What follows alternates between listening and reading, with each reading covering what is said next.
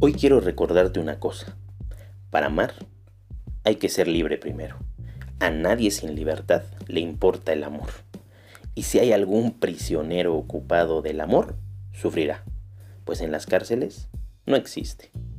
Según mi entendimiento, el amor no está.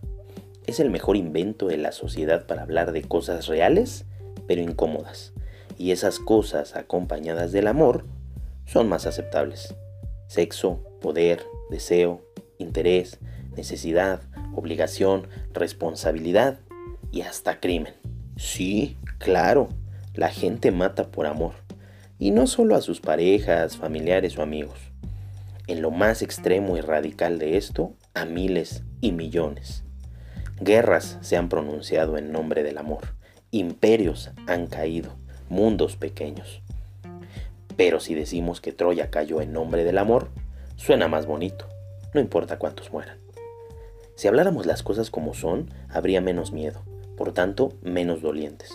Si el amor existe, está muy sobrevalorado, pues hay decenas de cosas más importantes, útiles y tangibles.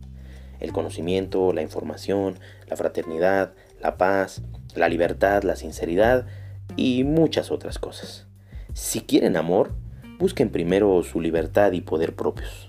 Es tan claro ver que alguien no sabe nada de amor cuando no se ama a sí mismo, encarcelado de estúpidos pensamientos que lo atan a alguien, necesitados de pareja, de amigos, de constantes muestras de afecto, siempre buscándolas, mendigándolas en los arrabales de las redes sociales en la actualidad, inventándose historias de ese amor propio que no tienen sean libres, personitas, y el amor les llegará a borbotones.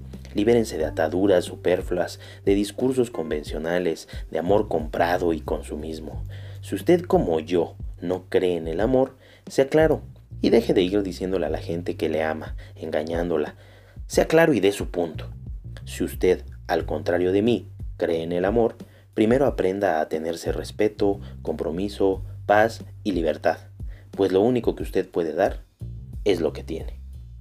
Un tábano posmoderno. Feliz próximo día del amor y la amistad.